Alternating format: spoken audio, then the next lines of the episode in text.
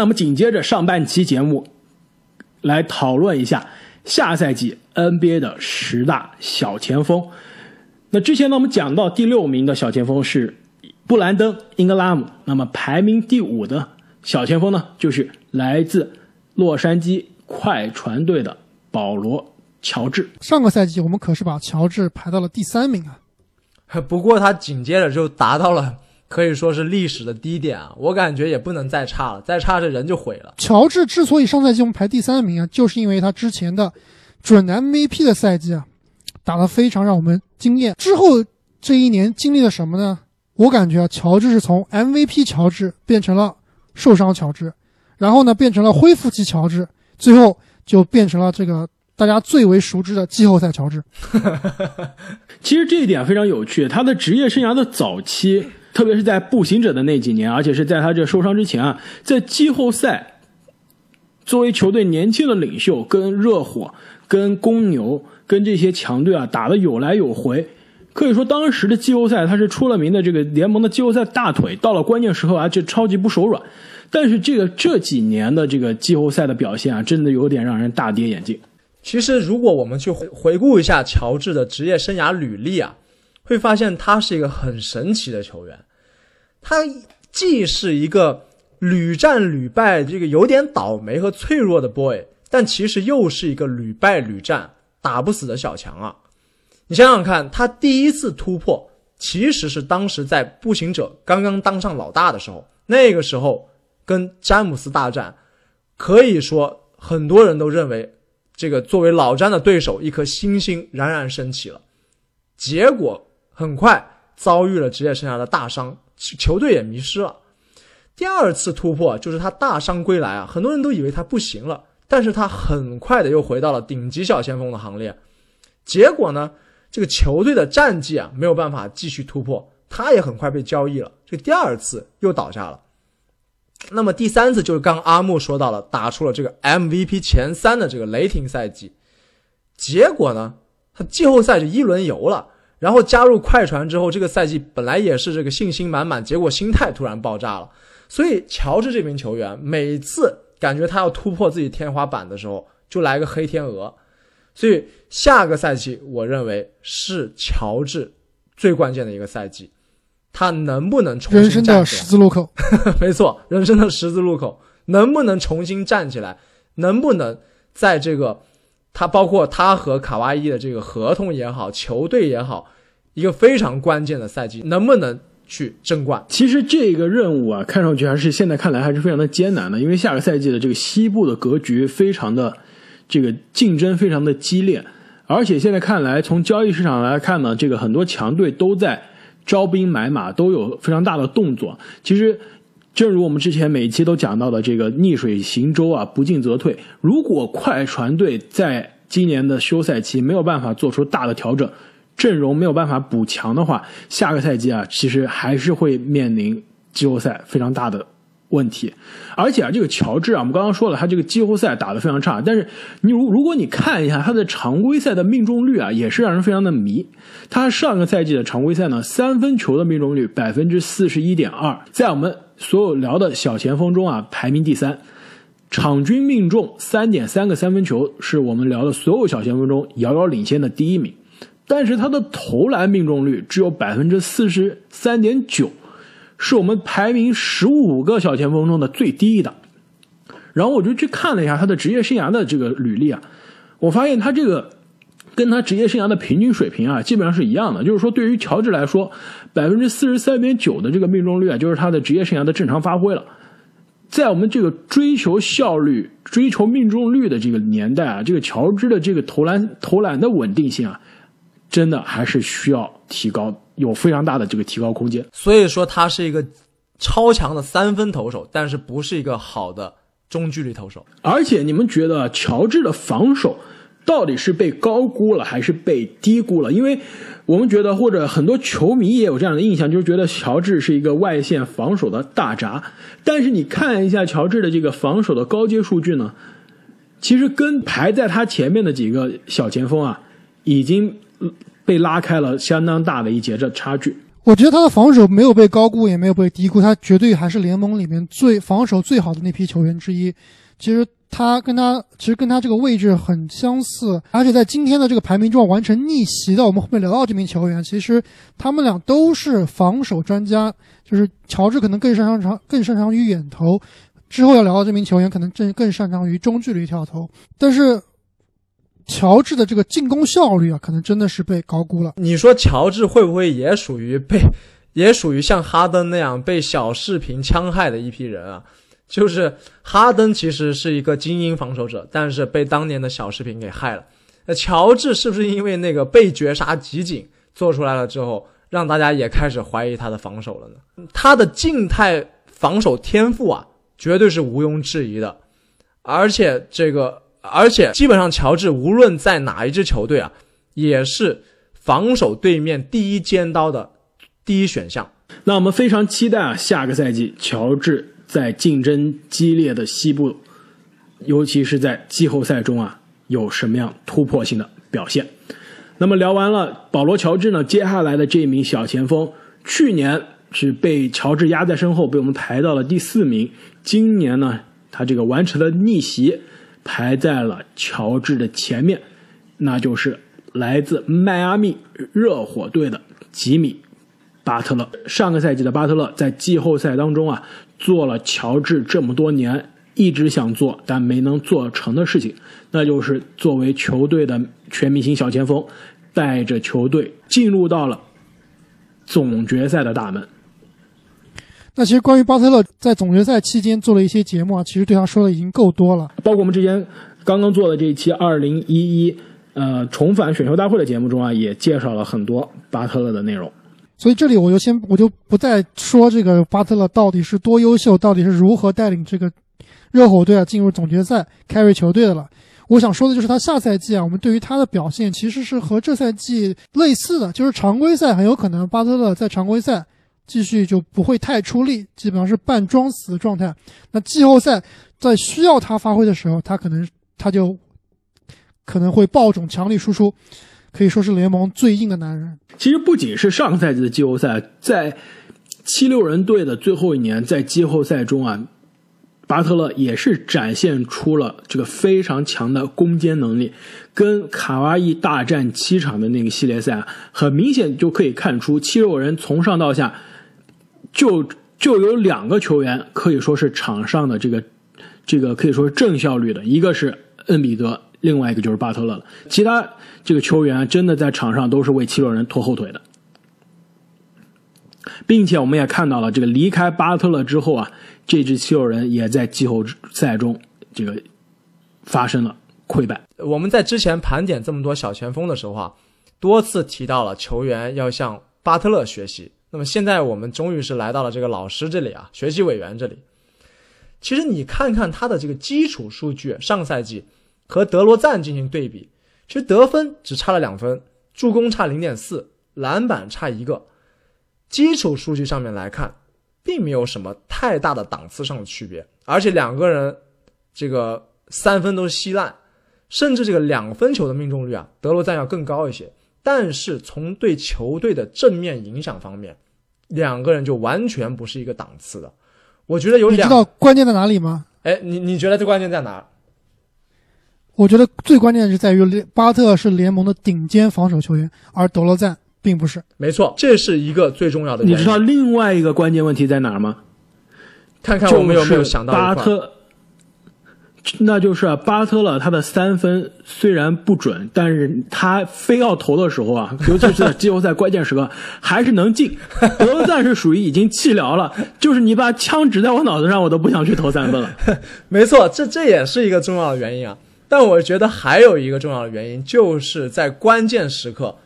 巴特勒这个球员是有 buff 的，他是有加成的，可以立刻把自己的实力提升一档，尤其在比赛越焦灼。季后赛越激烈的时候，他越强，所以人的这个精神属性啊，就是可以这么神奇。刚说的这个三分球啊，确实也是，它是一个有威慑力的武器。对于巴特来说，你如果不防，我关键时刻就真敢进。所以啊，对于下个赛季的巴特勒来说，我认为他没有就是从技术层面没有特别需要加强的。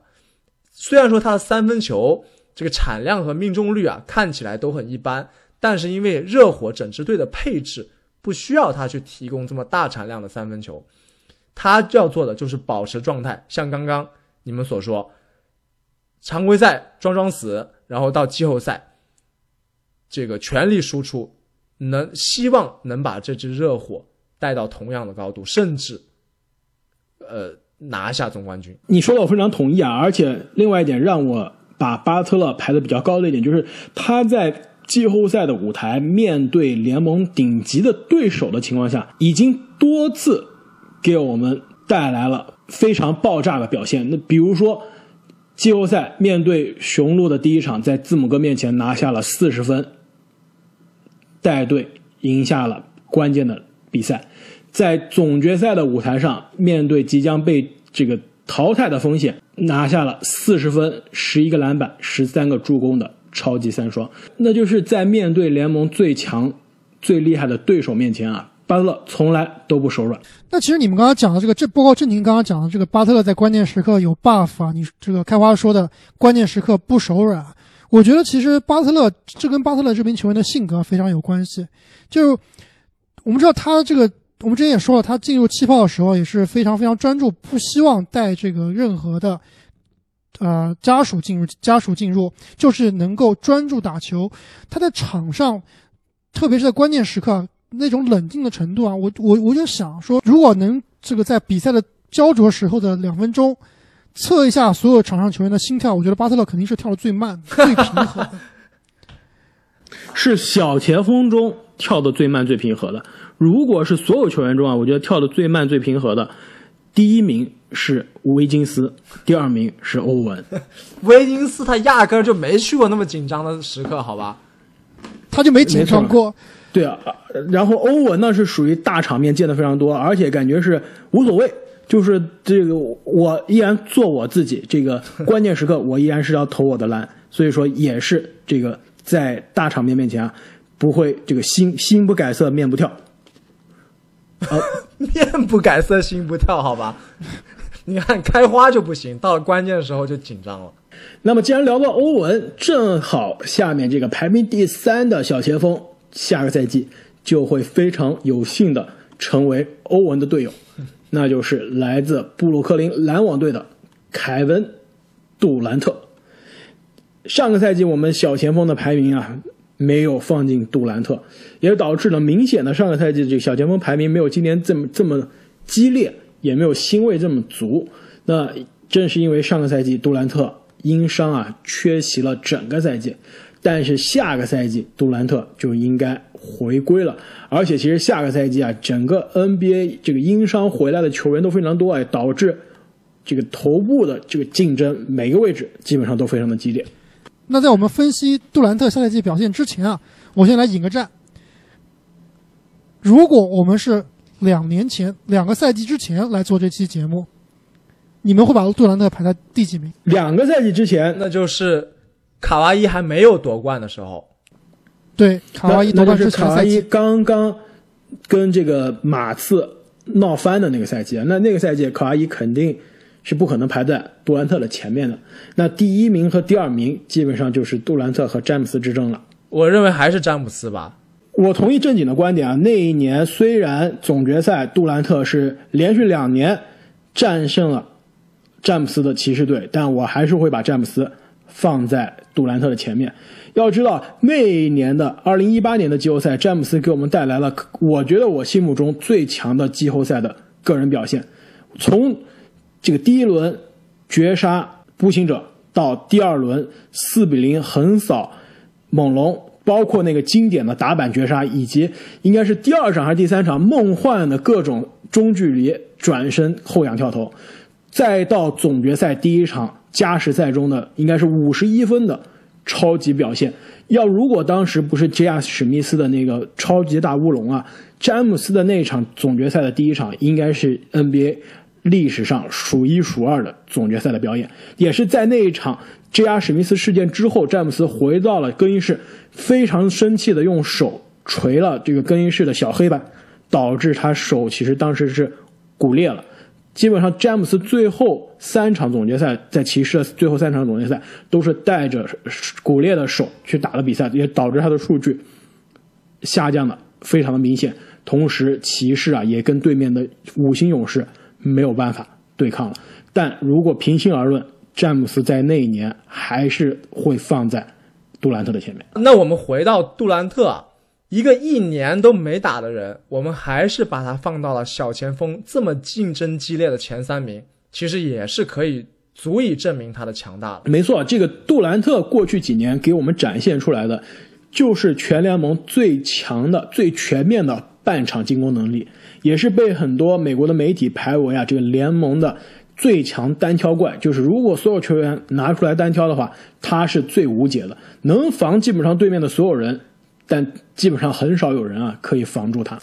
某个球员如果某一年达到这个真实命中率百分之六十啊，我们就可以称为这个球员的高光进攻赛季了。但是如果你去看一下杜小帅的履历啊，真实命中率百分之六十基本上属于他的常规操作，而且在勇士的时候啊。他之所以显得这么可怕，就是因为由于其他球星的存在，他的体力啊不成问题，不像在雷霆经常第四节哑火。那么下赛季在篮网队，进攻配置即使不说和勇士一个级别吧，但也是联盟一档的，所以他的这个进攻端的火力啊，我认为是丝毫不会减弱的。阿木啊，我们知道你是这个这个死神杜兰特的。这个死忠球迷啊，那你对于下赛季的这个杜兰特的回归有什么样的期待呢？杜兰特最近据说啊恢复的很好，之前和他一起训练的这个沃尔和阿里纳斯啊，在接受采访的时候都说啊，杜兰特就基本上已经是百分之百的杜兰特了，投篮还是奇准无比，这个进攻端基本还是无解。其实说到这一点，你有没有记得我们去年应该是在九月底参加的篮网的那个线下的球迷活动中，我们当时就已经看到。在现场已经看到杜兰特了。当时其实他跟欧文在这个这个场场上已经开始跳投了。其实一年之前，我们觉得当时的杜兰特的手感其实还依依旧保持的是相对比较好，投篮的这个这个效率依然是非常的高。但是现在一年之后了，我觉得应该是有足够的时间让他把身体的其他方面都恢复过来了。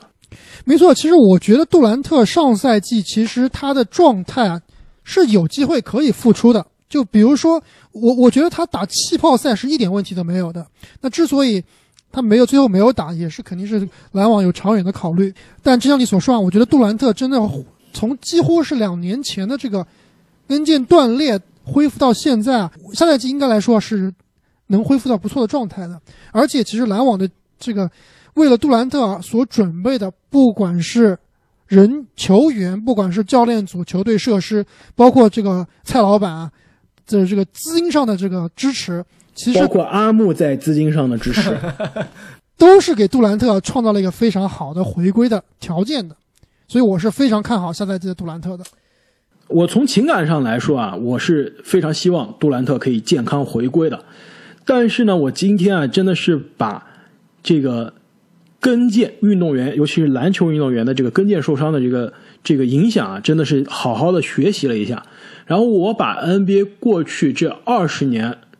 著名的这个跟腱受伤的这个球星啊，都拿出来看了一下，分别是一八年的考辛斯，一七年的鲁迪盖伊，一五年的马修斯，一三年的科比，一二年的比卢普斯和零七年的布兰德，基本上所有球星的跟腱受伤都在这儿。如果你看这个名单，再看这每个球员的恢复啊，其实任何一个杜兰特的球迷都会心里一惊啊。因为这每一个球员的受伤之后，没有一个是恢复到受伤之前的水平。哎，我记得鲁迪盖伊是恢复到比之前更好的水平的。哎，这是这个正好是我想说的。这里面的其他球员啊，基本上是没有回到之前的水平。很多球员，比如说科比，比如说比比卢普斯，就包括这个考神啊，都意味着职业生涯的这个基本上就快结束了，就意味着是一个。改变职业生涯，甚至是提前终结职业生涯的受伤，倒是唯一一个从这个伤之后可以说是改变了打法，反倒更适应联盟的，就是鲁迪盖伊了。而且这也是正好这里面身材跟杜兰特最像的，在受伤之前啊，在一七年跟腱受伤之前，鲁迪盖伊打法是像什么呀？像现在的枸杞哥，当时大家。最著名的就是说，枸杞哥自己以为是詹自己是詹姆斯的模板，事实上是盖伊的模板，就说明这两个人的风格非常的像，都是身体素质非常爆炸的。但是在那一年的这个跟腱受伤之后呢，盖伊先是从三号位变成了四号位，并且是从一个身体爆炸的这种爆炸男，变成了一个非常靠谱的射手男。我觉得如果让我对于杜兰特的这个跟腱恢复啊，比之前其他的。球星的跟腱恢复更有信心的两个原因呢？第一就是这一点，杜兰特啊，他更靠自己的手感。那手感的确是不会太受跟腱这个影响，跟腱更多影响的是他的这个弹跳，是他的场上的速度。那另外一点呢，就是杜兰特啊，他有足够的时间去恢复。我看了一下这些刚刚提到这些球员啊，他跟腱撕裂之后，平均花了。两百六十九天去恢复，最长的这个考辛斯也恢复了三百三十四天，没有一个人像杜兰特这样是很奢侈的，有超过将近现在看来是一年半、将近两年的时间来恢复了。所以说他的恢复的这个周期是最长的，因此呢，他完全恢复的可能性也是最大的。没错，这个我非常同意啊。其实你刚刚说这几个人里面，能跟杜兰特在这个天赋以及在这个历史地位上能有的一拼的，是一个 level 的，也只有科比一个人。但但是当时科比的受伤也是他的这个职业生涯的晚期了，年龄其实已经比较大了。但是杜兰特其实也是刚刚三十出头，呃，跟腱撕裂主要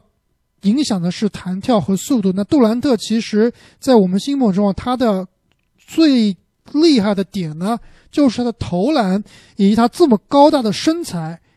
还有这么好的控球技术，其实这是杜兰特的优势。这几点其实都不会因为他的跟腱撕裂，这个弹跳少了五公分、十公分，还是速度慢了那么一点，会影响很大。其实杜杜兰特这名球员，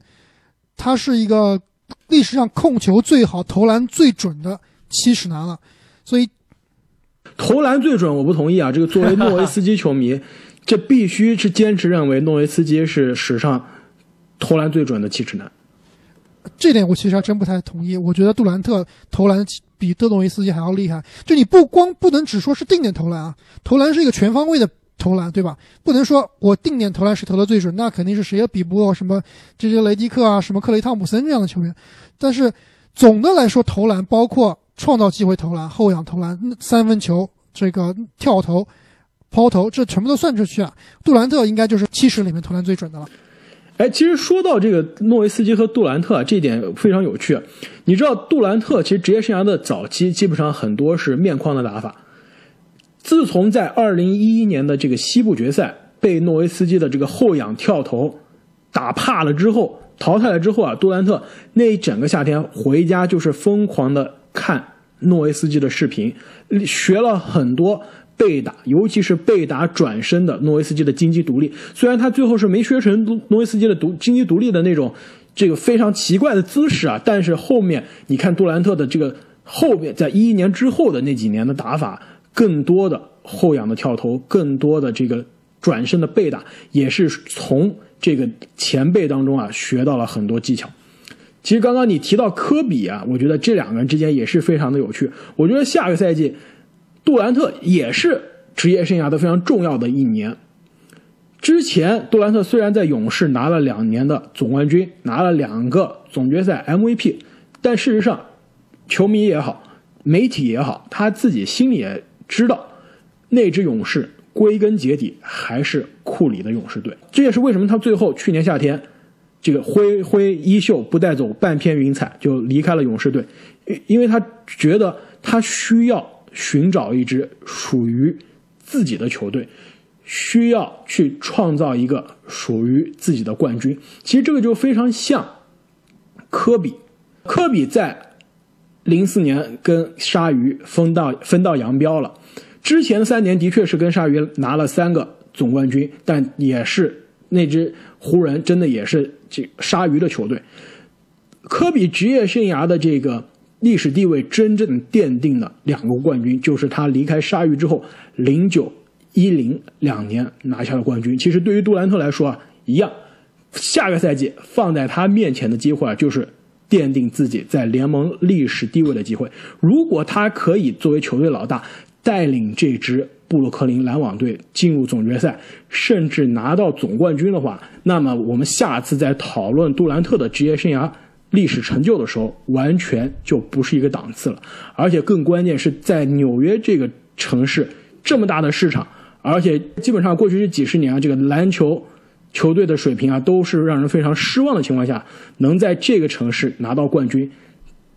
对于杜兰特来说啊，真的是会成为真正的人生赢家。说到这里啊，其实我还是有一点担忧的。抛开杜兰特的伤势恢复问题，我们考虑篮网这支球队，往往啊，一支球队他在休赛期太热闹了，并不是什么好事儿，因为他干正事的时候能否保持足够的专注，可就不一定了。你说气氛都已经烘托到这儿了，最后如果队里面出现任何的问题啊，这些人能不能兜住，都不好说。像这支篮网队啊，我们其实无论从他打球的风格也好，从这个教练组也好，都会不自然的把他跟当年的那支跑轰太阳进行对比。那杜兰特其实下个赛季在队里面啊，承担的肯定就是终结者的角色，其实有一点像当年马里昂吗？这个马里昂加小斯这个结合起来的角色。但是你知道下个赛季的篮网队里面。缺了什么人吗？就缺了那种干脏活累活的人。每个人都想得分。当年的马刺为什么能赢那支如日中天的太阳啊？其实球风克制是一方面，另一方面是队里面有霍利这种坏人，有邓肯这种不出风头的人，还有鲍文这种防守的专家，比坏人还坏的人。没错。你现在看起来篮网啊是一团闪熊熊燃烧的火焰啊，但是其实它火焰的根基，我认为还是比较脆弱的。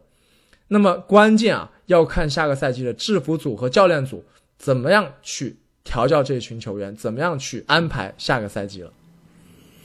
这点我非常同意啊，这也是为什么我一直觉得篮网的阵容在这个休赛期百分之百会发生变化。丁威迪也好。勒维尔也好，甚至阿伦也好，都有可能会离开球队。其实美国媒体最近有一个这个揣测啊，觉得篮网很可能很可能会跟快船交易，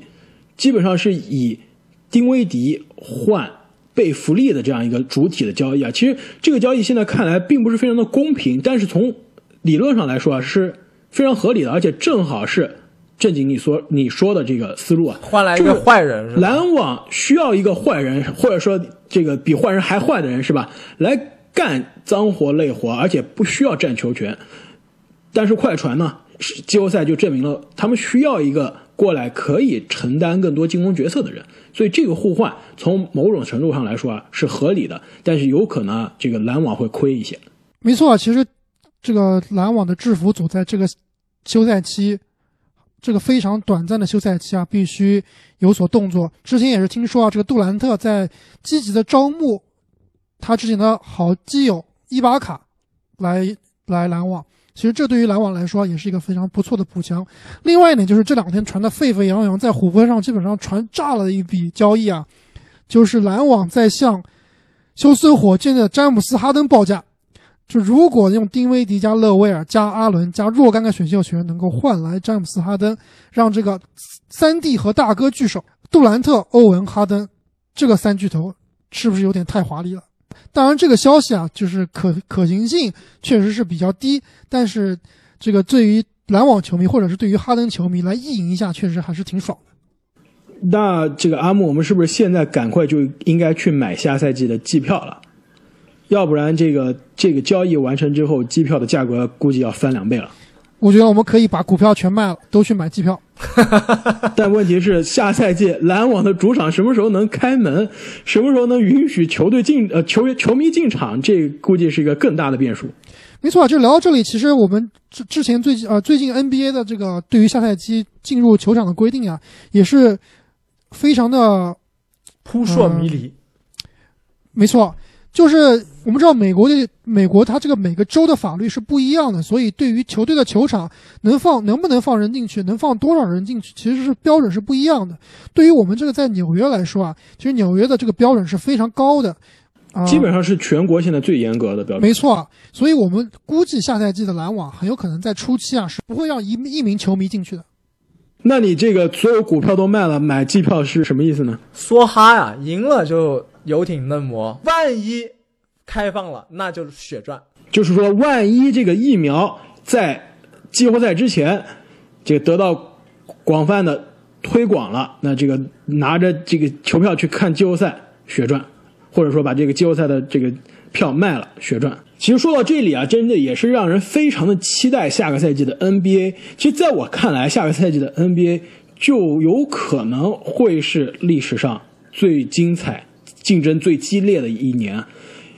为什么呢？正是因为我们要聊到了今天的这个小前排名的这个顶尖的几个人啊，基本上下个赛季都在为自己的历史地位而战。而且这几个球队都是争冠球队，没错，而且这三个顶尖的小前锋也是联盟所有位置上的顶尖的这个球员，可以说这三个人都有可能排到联盟的这个前，不一定前五吧，但是前六、前七的这样一个球员的水平。包括前面我们提到的前五名的另外两名球员啊，这我觉得前五的球员里面可能有四个能排进联盟的前十。而且呢，这排名前三的三个小前锋各自都有总冠军戒指，也都有总决赛 MVP，甚至都不止一个。所以对他们来说，下个赛季打的是什么？就是历史的地位。因此呢，让我们来看一下排名第二的小前锋，来自洛杉矶快船队的卡哇伊·伦纳德。卡哇伊去年是这只股票的最高峰啊，当时也是被我们排在了这个位置的第一名。那现在看起来，他似乎是离开了一支最适合他的队了。但是去年整个赛季，他的数据还是非常的夸张，特别是高阶数据，唯一能跟老詹掰掰手腕的人。接下来这个赛季啊，像刚刚开花所说，到了奠定他卡哇伊历史地位的机会，同时也很有可能是最后兑现的机会了。没错，他之前职业生涯在两个不同的球队拿了两个总冠军戒指，两个总决赛 MVP 啊。下个赛季的机会就是让他可不可以在第三个不同的球队带队夺冠，获得另外一个总决赛 MVP 的机会。其实上个赛季的詹姆斯已经是实现了这个壮举，那卡哇伊也是在这条路上向前追赶。而且我们总是忘记了卡哇伊到底是有多年轻啊！每次我看到卡哇伊的年纪，我都有一点惊讶。那就是卡哇伊比詹姆斯年轻七岁，比杜兰特年轻三岁，比自己的队友泡椒年轻一岁啊！最关键的是，比希尔德只大一岁。希尔德真要被你黑出翔了。你知道希尔德真的非常有趣啊！卡哇伊是哪一年进的 NBA 啊？二零一一年。希尔德是哪年进的 N NBA？二零一六年。这两个人差了五年的 NBA 的经验，但是年纪只差一岁。你们俩知道为什么吗？等一下，在我们这个不得不插播一个非常重要的新闻，在我们录音的这个过程中，突然出现了一个大的推送，真被我说中了那就是那就是阿木，你刚刚说的这个詹姆斯哈登去布鲁克林篮网的事情啊，真的有可能要成功了。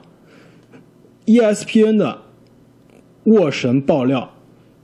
现在篮网的确是火箭哈登交易中的头号目标，两个球队现在是进入了非常深的谈判，因此有可能啊，这个阿莫你刚刚说的这个这个三巨头聚首的这个传闻啊，有可能在我们这一期节目播出的时候就要兑现了。那我们先不录了吧，我们先去买票吧。刚刚我们说到哪儿？说到这个希尔德，所以你们知道为什么希尔德年纪这么大吗？因为他老啊然后他，也是去，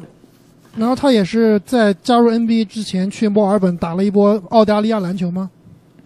不是啊，是因为他是一九九二年生的，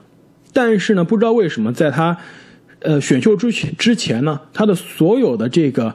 年纪啊，都写的是一九九三年。也不是他自己篡改了，他每次接受采访都会告诉别人是一九九二年，但是就是球探也好，也不知道是这个之前的大学篮球的这个这个球队也好，就把他年纪改了，导致所有的球队都以为希尔德比真实年纪还年轻一年，所以选了希尔德。说回到卡哇伊啊，其实他和他现在的队友乔治一样，我觉得是联盟中最妖的两只股票，特别喜欢自己给自己加戏。但是不得不承认，他们两个人的单体能力都非常非常强。那么，在经历了上个赛季可以说是一个比较令人失望的赛季之后，能不能知耻而后勇？能不能脱离这个一般巨星的范畴，加入历史级巨星的这个讨论？脱离这种低级趣味的人，变成真正的超巨啊，就看下个赛季了。你们觉得下个赛季，如果让你们把所有的股票卖掉，压一支球队更可能夺冠的话，你会压勇士还是压快船？如果非要在这两个球队里面选啊，我可能会选快船。我有可能啊，也是选择快船，但是我我我同样觉得这个勇士的阵容依然是没有完整的，依然有这个修改的空间。其实你们俩的选择很可能代表了大多数人的一种心态啊，就是即使上个赛季不那么令人满意，但这支快船依然是联盟数一数二的争冠球队。其中一个重要的原因就是因为有卡哇伊。那其实卡哇伊上赛季之所以被我们排到这个联盟第一小前锋的位置啊，其实当时我们也是。看了这个卡卡哇伊的季后赛和他的夺冠之路，当时觉得这个猛龙的卡哇伊真的是没有任何的缺点，就无论是常规赛还是季后赛，都可以说是就攻防两端所向披靡，各种碾压对手。现在回过来想想，当时我们可能是忽略了这个，当时呃猛龙队整个球队的对他的一个加持啊，就包括他们的教练啊、人员配备啊、总经理啊，包括球队的打法、球队的纪律啊、这个球队的战术啊。都非常成熟。其实卡哇伊是吃了当时的这个猛龙队的红利的，就包括当时他在马刺拿夺冠拿到 Final MVP 的时候啊，也是类似的情况。就马刺的那支球队也是一个纪律严明、打法很成熟的球队。就卡哇伊换了这个环境以后啊，确实不能依然是一个优秀的球员，但是不得不说啊，暴露出了一些他在这个篮球上面的一些缺点，最主要就是他的领导能力。这个正经，我记得你上期节目说过啊，这个有些球员，比如说哈登，比如说卢卡，他们是自带体系的球员。我觉得卡哇伊可能真他他真的不是一个自带体系的球员，他是需要融入一个好的体系，才能把他的上限发到发挥到最高。没错，我非常同意。那么下个赛季让我最担心的卡哇伊的一点呢，其实是他的这个领袖气质。在这个之前的这个季后赛的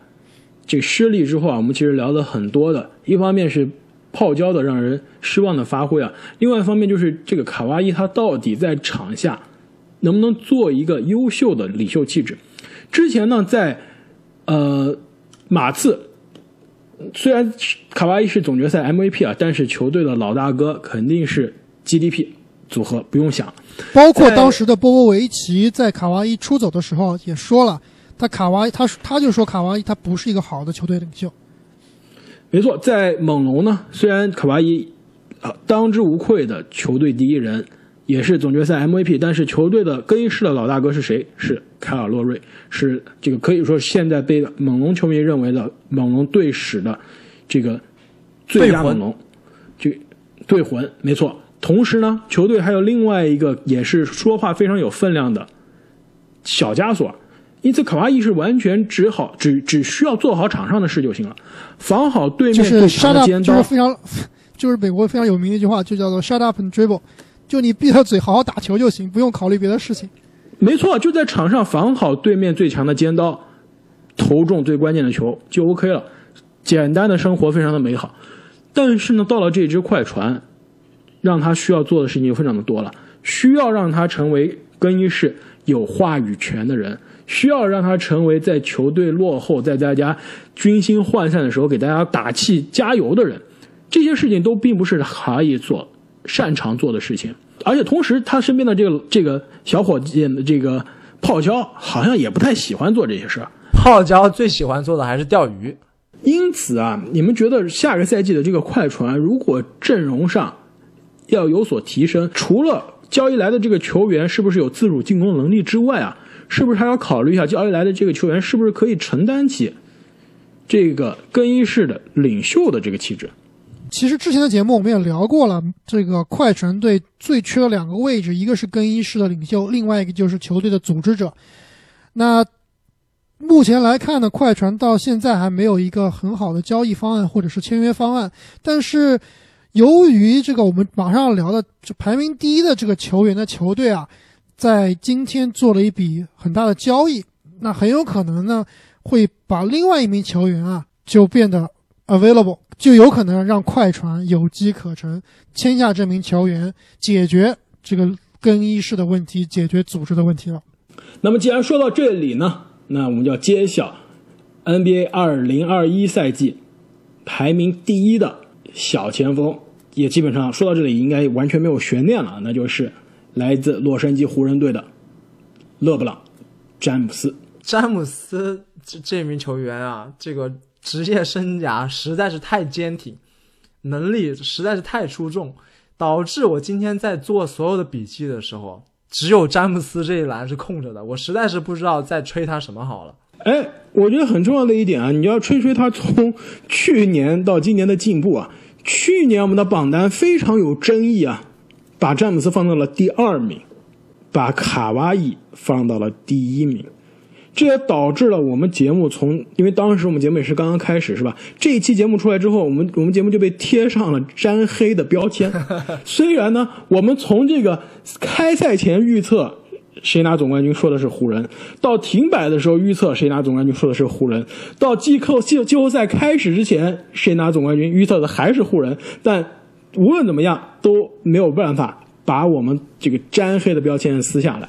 因此呢，我觉得到这个时候，今年我们重新把詹姆斯在他拿到另一个新的总冠军戒指之后，把他放回到小前锋的第一名的位置上之后，是不是我们沾黑的标签？终于可以被撕下来。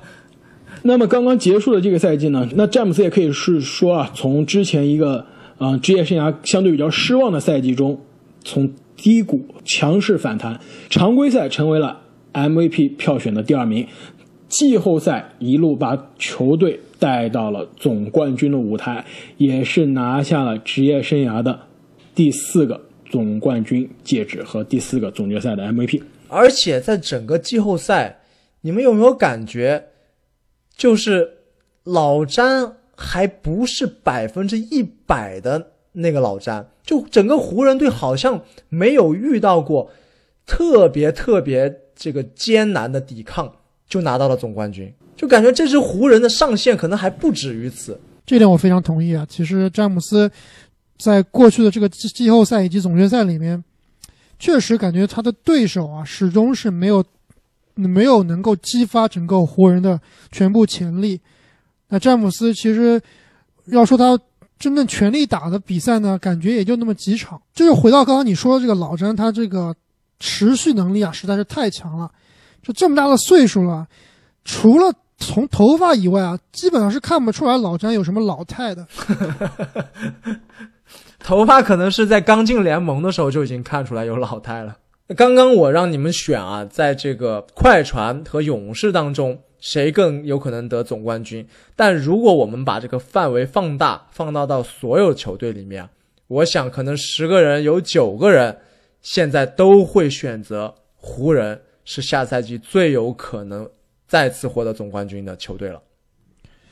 哎，但是如果你这个问题问的是在是在昨天问这个问题啊，可能这十个人里面可能只有六个人或者七个人会告诉你。湖人是最有希望夺冠了，但是正是因为今天的这这笔交易啊，导致真的有可能十个人里面九个人觉得湖人又要夺冠了。哎，但不一定啊。如果篮网的那个交易，现在当然那是传闻。如果篮网的那个交易达成了，这个十个人中真的也不一定有九个人了，对吧？可能又会倒戈了，是吧？没错，那十个人里面九个中的一个啊，就是我肯定会去选篮网了。但是呢，考虑到这个哈登去篮网的这个传言，现在还没有这个板上钉钉啊。但是湖人的这笔交易，从种种迹象上来看呢，就已经基本上是谈成，就差最后这个交给联盟了。因此啊，这个施罗德跟张铁林的互换，那湖人呢再搭上了第首轮第二十八位的这个选秀权呢，其实看来对于湖人是完全，其实对于两支球队都是双赢的。对吧？湖人获得了一个可以承担起上个赛季隆多角色的这样一个球员，从板凳上来也好，在首发位置上也好，提供第三点的火力支持，有相对不错的三分输出，同时呢有自主进攻的能力，还可以在詹姆斯下场的情况下做一个场上的组织者。对于雷霆来说呢，基本上就是把手上的当打之年的球星全部交易走，换来更多的未来的资产，其实是一个双赢的选项。但对于湖人的这个争冠球队来说啊，我觉得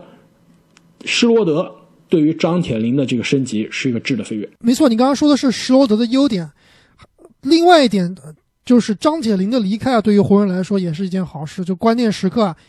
这个传球就终于不用让张铁林投关键球了，可以让别的球员。如果湖人下面能把库兹马也解决掉啊，那真的湖人真的是战可以战无不胜了。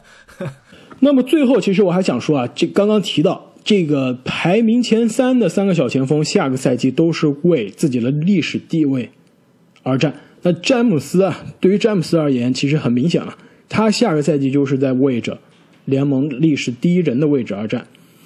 之前呢，我们讲詹姆斯的这个呃总决赛的时候，出了一期节目啊。当时我说，詹姆斯在看了今年夏夏天出的这个乔丹的纪录片《最后之舞》之后，心里面肯定暗暗在想，自己就要成为那个人，就要成为下一个乔丹。那就有这个球迷在我们的这个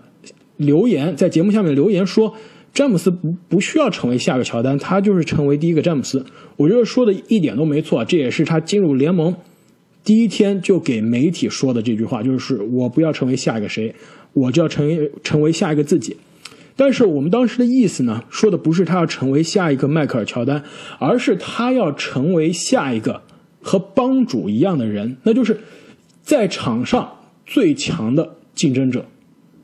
同时呢，在场下是篮球的代名词。更重要的是，他成为了超越体育之外的。文化符号，就如这个乔丹的《最后之舞》的纪录片中，芝加哥著名市民奥巴马先生说的这句话。他说：“乔丹已经成为了某个领域登峰造极、做到极致的代名词了。”就比如说，大家会说这个舒马赫是 F1 赛车中的乔丹，那哪一个人在哪一个领域做到了最好，大家都把他叫做那个领域的乔丹。那詹姆斯对他而言，他想做到的。就是这样一个文化符号的存在。那么下个赛季啊，如果真的是可以詹姆斯带领这支湖人队实现卫冕的话，那么他的历史地位以及他与他心目中儿时偶像的这个距离将会再进一步。那么我们再来看一下下赛季联盟十大小前锋的排名。排名第一，勒布朗·詹姆斯；排名第二，卡哇伊·伦纳德；排名第三，凯文·杜兰特；排名第四，吉米·巴特勒；排名第五，保罗·乔治；排名第六，布兰登·英格拉姆；排名第七，克里斯·米德尔顿；排名第八，杰伦·布朗；排名第九，德马尔·德罗赞；排名第十。博扬·博格达诺维奇。那么，各位球迷朋友，对于我们下赛季 NBA 十大小前锋的榜单有什么样的观点呢？欢迎在留言中告诉我们。另外，如果你们喜欢我们节目的话，千万不要忘记点赞、转发以及分享，以及关注我们的新浪微博“灌篮高手 NBA”。那正如开花在这个节目开头所说啊，这一期节目是我们本周的一个 bonus 特加的节目。之后，在本周晚些时刻，我们也会给带来带大家带来这关于选秀的特别节目，请大家一定不要忘记关注我们的节目。而且，随着交易大门以及自由市场的打开啊，其实未来接下来的这一两周 NBA 的新闻啊，有可能接连不断，我们也会给大家带来我们的独家观点。那本期节目我们就先聊到这里，我们下期再见。再见，再见。